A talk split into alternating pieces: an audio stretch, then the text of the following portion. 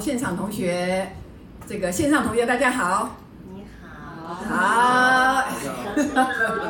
啊，大家晚安哈，都准时哈，好棒啊哈。来，我们今天要读第十五章，来第十五章。哦，有够长哈，这这这章超长，好不好？超长。我还是把眼镜拿下来，因为要一直看着书哈，我眼睛都调整不过来。来，第十五章哈，我们要讲心灵感应。心灵感应，它这个心灵感应有一点像我们平常说的心电感应，好不好？但是它的这个涵盖的范围更大哈。等一下后面我们讲到那边，各位就了解了，好不好？就是我们讲的心电感应哈。那这边我们看这个第一段哈，非常非常重要啊。第一段他讲说，沟通有两种基本的形式哈，一个是语言的沟通，一个就是心灵感应，那也就是非语言的沟通。讲到这边，我就要讲哈。一般来讲，我们都是用语言来沟通嘛，或者是用文字。但是有语言的沟通，就有非语言的沟通。那非语言的沟通，它就把它列为是怎么样？心灵上的沟通。换句话讲，心灵的沟通是比语言的沟通更深层的一个沟通。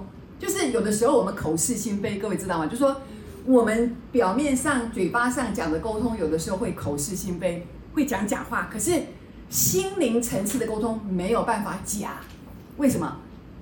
各位注意啊、哦，我们都有个潜意识，对不对？而且我们的潜意识是集合在一起，就是很多连接，所以潜意识它扩展的非常的，呃，跟这个彼此之间连接的非常深，所以他会知道你真正的想法是什么，好不好？当然啊、如果你呃口是心非讲的假话，那那个对方也会莫名其妙感觉到好像不是那么真，或者有一些其他的想法，这样懂我意思吗？哦，所以他在讲。沟通有两种，一种是语言的，但是另外一种就是非语言的。那我们今天就要全部集中在非语言的沟通上面哦。那为什么非语言的沟通这么重要？哈，各位要知道，来下面就讲很重要，因为通常我们接收这个这个一些感应的时候，是情绪形态跟心啊跟心智形态。所谓情绪形态，就是有的时候我们坐在家里莫名其妙，哎，突然听到电视在讲什么，哇，就哦吓死了吓死了哦。这个经济不好了，好，赶快去排队，跑到冲到菜场去哈，冲到那个超级市场去买东西，就是被那个情绪袭击了，就是接受到一种情绪上的一种恐惧感，好不好？就是感应到一种很大的恐惧，各位了解吗？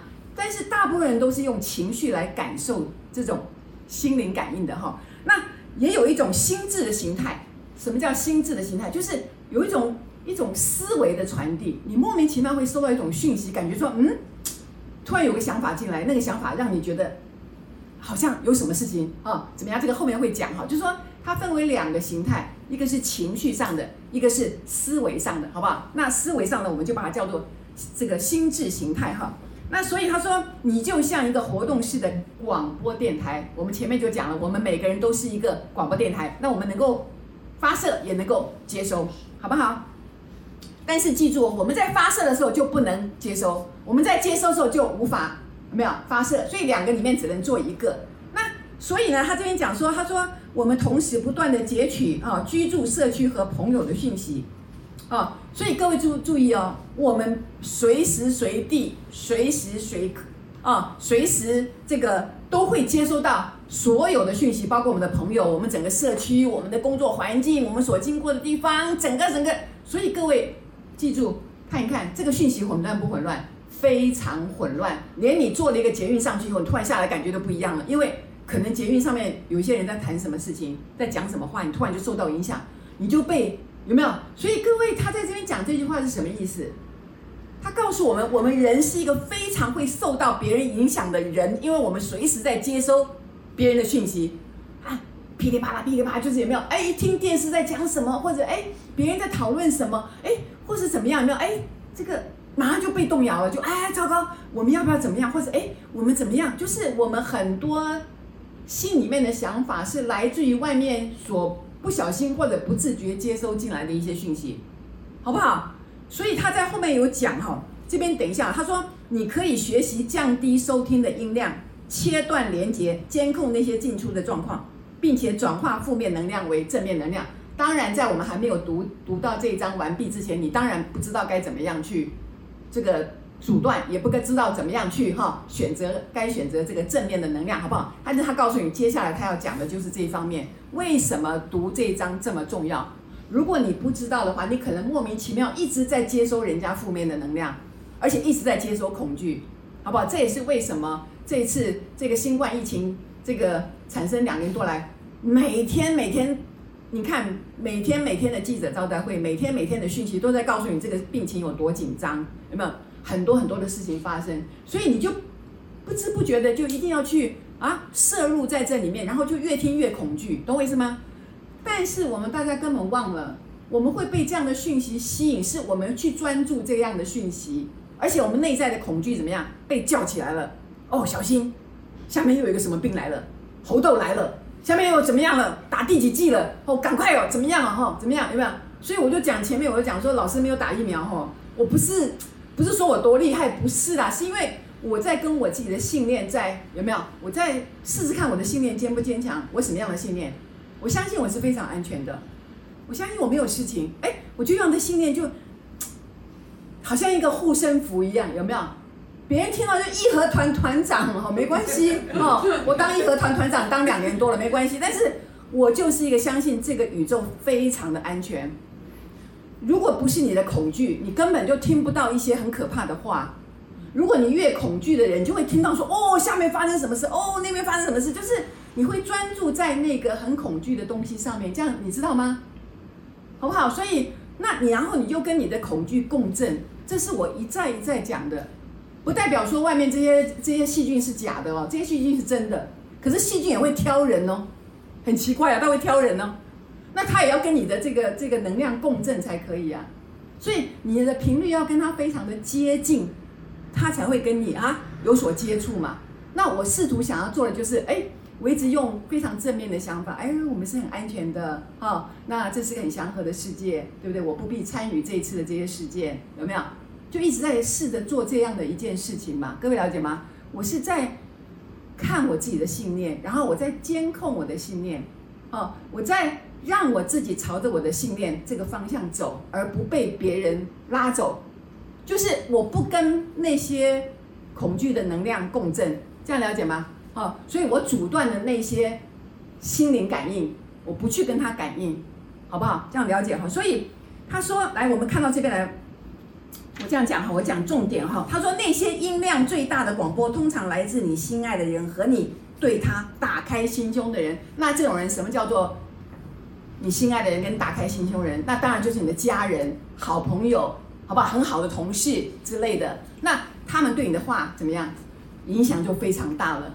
有没有？比如你正想减肥，你你觉得胖胖，你想减肥，就朋友说不要啦，这样很好，就继续吃好了。就说你会发现，哎，怎么阻挡你的，就来阻挡你的一定是最好的朋友。说买啦，因为他知道说你要减肥很多次都减不成功，不要减了或者什么之类。就说他你会发现，哎，当你想做一件事情的时候，第一个来阻挡你的，居然是你最亲近的人。那他也是爱你嘛？好，就说啊，不要不要这样，或者基于其他的原因。好不好？所以，我们其实是受家人的影响是非常非常大的。就像我生病的时候，有没有？我就坚持说啊，我要这个看看自己，然后我调整心态。然后我老公在旁边就很急了，吃药啦，吃药啦，赶快吃药啦！你现在学生也没有看到，你就偷吃药好了。哎，拜托，我不是我我不是吃给学生看的好不好？我不是让他们知道，我就是不要吃好不好？我是给自己一点时间，注意听哦，我是给我自己一点时间。让我的情绪有没有调整一下，然后跟我的身体说说话，看看它会不会稍微好一点，有没有？所以各位不要误会我的意思哈。我再讲一次，那个急性发作的病一定要马上看医生，因为你已经摔倒了、流血了，或者你已经中风倒在地上，或者是怎样了，那你不送医院死得很快哈。因为现在讲这个信念创造实际上已经来不及了。可是慢性病，基本上很多慢性病，高血压啦、糖尿病啦，或者一些什么。长期的这个胃痛不舒服之类的这些慢性病，你要需要怎么样？回来看看你自己，好不好？就是你有机会来调整的，你有机会来跟自己的身体说说好话，然后来跟他共处一下，怎么样？来爱他一下，哎，会会有改进哦，好不好？所以我自己是这个呃，有的时候也是非常害怕的，但是我就告一直安慰自己，安慰自己，果然啊就。很平安的哈，就过了这些事情，好不好？但是我不会鼓励人家没有信念的人去做这件事情，因为他不懂得怎么去调整自己嘛，好不好？那基本上是这样的一个情况，好不好？来，我们翻过来哈，所以呢，他说哈，各位要知道，他说以心灵感应的方式，你成为组成街坊或城镇的大社区的一份子。所以每个社区你会住在这边，哦，你会这个为什么到那边？然后呢，你所有这个附近的餐厅、杂货店、超级市场，甚至经过你的每个车子，都怎么样？都有一种精细的层次的被体验。好，那就是他们的能量跟你都会交织的。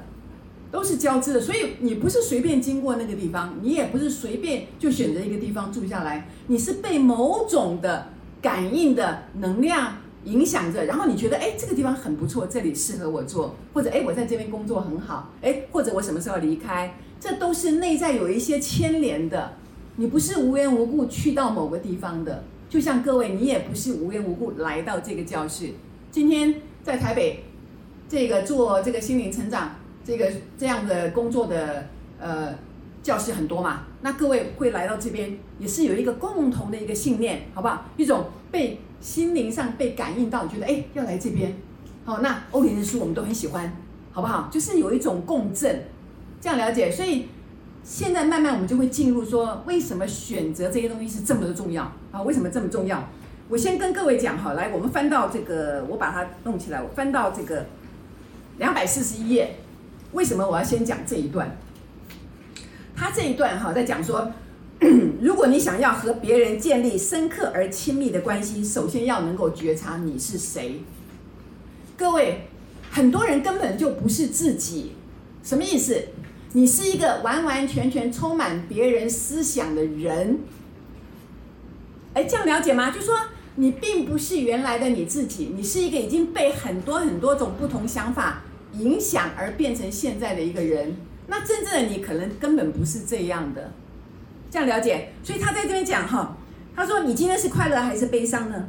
哦，那花一些时间回忆你今天早上清醒时候的感觉，哦，那往前再回溯一下，他说问问你今天的感觉是什么？哦，想象你重新经历你的一天，捕捉你的情绪，看看你今天跟谁在一起了。你本来很高兴的，结果突然遇到一个很久不见的朋友，他跟你提到了一个说啊，某个人得到癌症了，他怎么样啊？现在很惨了，你突然就有没有就六神无主，就担心开始担心说啊，那我会不会也生病？因为前几天怎么样怎么样，就是有没有就是突然被他的恐惧影响到了，这样了解我意思吗？所以他在跟各位讲说，你不是无缘无故每天随随便便就遇到某个人的，因为你们可能有某种很类似的一种。恐惧跟一种害怕，然后你就感应到了某种东西，这样了解我意思？好，那我们再来看哈，他说注意哈，注意你的情绪能量变化，你受到和你在一起人或你想到人的影响吗？哦，突然你就想起来说，哦，对哈，我有个亲戚，他也是因为什么样的病，什么样的病，结果就怎么样怎么样，有没有？或者有没有？所以为什么我们往正面思考会这么重要？因为我们很容易受到旁边人的影响，比如这位小帅哥，哈，对不对？妈妈只要哈一拿东西出去给别人，好开始哈分送食物，他就开始啊，就感应到说不好不好，情绪很差，这个怎么样？有没有？马上就那个不好的经验就回来了，有没有？其实很很很容易的，因为你这样是非常正常，就是非常容易的，因为我们身边的人常常会做一些事情，它会牵动我们的心。那下面讲的更好，来大家来看一下哦，哈，说。了解你在情绪层次接受的能量很重要，因为童年时期你就开始接受别人的情绪。注意听哦，小孩他就站在那个地方，他什么也不懂，两三岁在那里，就突然看到父母亲吵架，或者父母亲怎么样，发生什么事了。他说没有人教导你如何停止、改变或转换他们，你只能眼睁睁的看这个事情发生，你也不懂为什么他们要吵架，或者为什么他们突然就抱头痛哭，或者他们怎么样就跟人家怎么样了，懂我意思吗？那小孩是无可奈何的，只能眼睁睁的看着这个事情发生。所以他说，你们大部分人都在不知道自己是谁的状况下度过童年。换句话讲，他在跟你讲，我们都受到父母很大很大的影响，好不好？我们根本生下来的时候也许不是这样的，啊，但是我们就接受了父母的一个想法，啊，他说你对别人感应式的愿望、需要和要求如此的开放。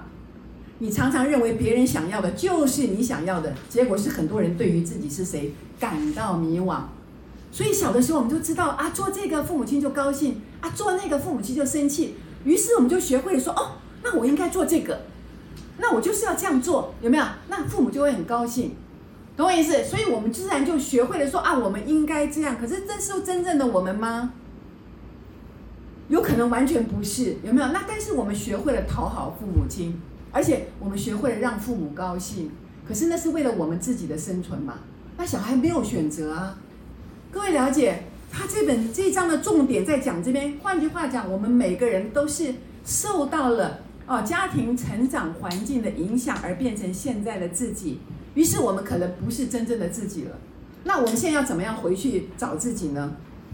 哦，所以他说，每个想要用专业专业的方式或朋友身份去疗愈啊、咨商啊，或者帮助别人，都要心灵感应十分开放。所以我们现在心要打开。我们准备有没有好好的来看一下？那我们到底是谁？我们是如何被影响的？那我们为什么住在这个地方？我的邻居为什么是那样的人？那为什么我看到某样东西我就恐惧？诶，为什么我一看到某样事情我就会非常生气，或者我就感觉到我受伤了之类种种种种？这就是探索自我。那如果你不知道自己是谁，你永远啊就会继续的。很这个不自觉的啊，感应到非常多人的讯息，通通把它都收下来了。哦，好好好好好，收下来收下来，收下来的坏处是什么？你会想要去满足别人，因为你不知道别人对你的要求有时候很过分，你根本不想去满足他，懂我意思？你就会不停的想要去满足他。哎，好像自己做错了，不去满足他有点错误，有没有？好像不不满足妈妈，或者不满足爸爸，或者是呃哪个长辈，或者是哪个好朋友，就觉得哎，我是不是不够意思啊？我我这样是不是不好啊？懂我意思，好不好？所以就知道我们今天读这章有多么的重要了。